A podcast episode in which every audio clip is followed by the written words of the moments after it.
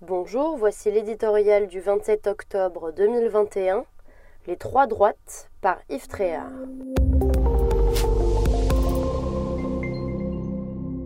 La société française est clairement à droite. La Fondation pour l'innovation politique l'affirme noir sur blanc dans sa dernière enquête. On peut dès lors penser que cette prépondérance devrait se traduire dans les urnes en avril prochain. Tous les sondages sur les intentions de vote le confirment d'ailleurs. La gauche divisée, éclatée, déconnectée des catégories populaires et des réalités de la vie économique est loin derrière, évaluée à moins de 30%. Sauf coup du sort, la présidentielle ne peut donc échapper à la droite.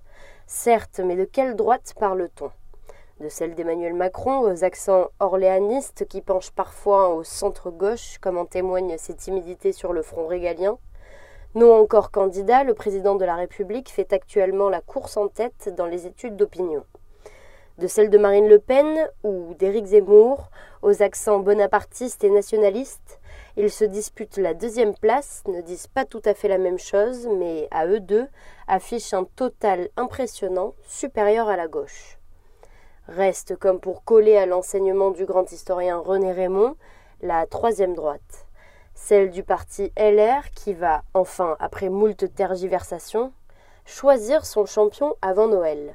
N'incarne-t-elle pas la droite légitimiste, la seule qui ait finalement le droit de se revendiquer haut et fort du gaullisme? Cette droite naguère rassembleuse, patriote, à cheval sur l'autorité, mais à la fibre sociale, cette droite qui a longtemps su du général de Gaulle à Nicolas Sarkozy en passant par Jacques Chirac, embrasser toutes les couches de la nation ne demande qu'à se trouver un nouveau chef à la hauteur de ses ambitions. Quand son nom sortira de la primaire des adhérents le 4 décembre, l'intéressé disposera de quatre mois pour faire ses preuves et jouer gagnant. Entre les trois droites, la partie s'annonce serrée.